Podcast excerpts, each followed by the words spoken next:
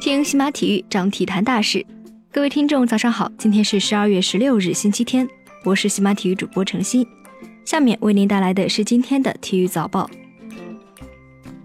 昨晚结束的二零一八年乒乓球总决赛男单半决赛当中，国乒唯一杀入四强的选手林高远发挥出色，以四比零的总比分横扫日本名将水谷隼晋级。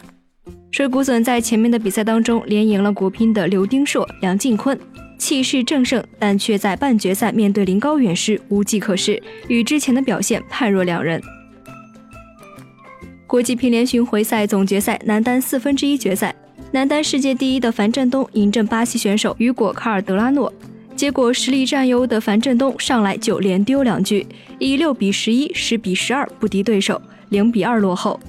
最终，巴西选手卡德拉诺四比二战胜樊振东，晋级四强。国际乒联巡回赛总决赛，何卓佳四比三淘汰石川佳纯，挺进女子四强。早在里约奥运会时，何卓佳就成为了国乒的无名英雄之一。那时，他肩负着模仿日本名将福原爱，为参赛选手做陪练的艰巨任务。国际乒联巡回赛半决赛上，何卓佳在零比二落后的情况下，四比二逆转战胜丁宁。与陈梦会师决赛。本届比赛，何卓佳先后战胜了徐孝元、石川佳纯和丁宁。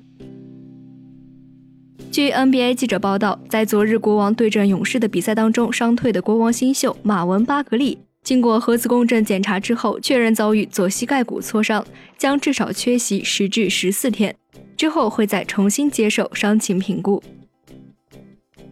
NBA 的常规赛，勇士以一百三十比一百二十五险胜国王。杜兰特在第四节单节八投四中，砍下十三分、三篮板，外加关键助攻，克莱命中反超三分，全场贡献三十三分、八篮板、八助攻的全面数据。杜兰特、库里、克莱三人在最后三分钟落后十分的情况下，打出一波十七比二的进攻波，帮助球队取得胜利。另外一场 NBA 比赛，雄鹿对阵骑士。雄鹿首节便确认了两位数的领先优势，并且保持到中场，最终以一百一十四比一百零二轻取骑士。此役，字母哥砍下生涯最高的四十四分，另有十四篮板、八助攻、两抢断；洛佩兹十九分、五篮板；布莱德索十六分、六助攻；米德尔顿和布罗格登缺阵。骑士方面，克拉克森二十三分、五篮板；胡德十九分。博克斯十二分九篮板，小南斯十四分十篮板六助攻三抢断。CBA 联赛，北京客场一百一十二比一百零一逆转天津，十三连胜平队史纪录。北京队的汉密尔顿三十三分十篮板，翟小川十六分八篮板，朱彦西十四分，杰克逊十九分十助攻。天津队的罗切斯特二十九分十三助攻，施德帅三十二分。二零一一至二零一二赛季，马布里曾经率领北京队取得十三连胜。现在，北京队离新的纪录只差一步之遥。十二月十四日晚，二零一八年杭州短池世锦赛迎来了焦点之战。在男子四乘两百米自由泳的接力赛当中，中国游泳队队长孙杨率领季新杰、许家瑜和汪顺获得铜牌，六分四十七秒五三的成绩，同时也打破了世界纪录。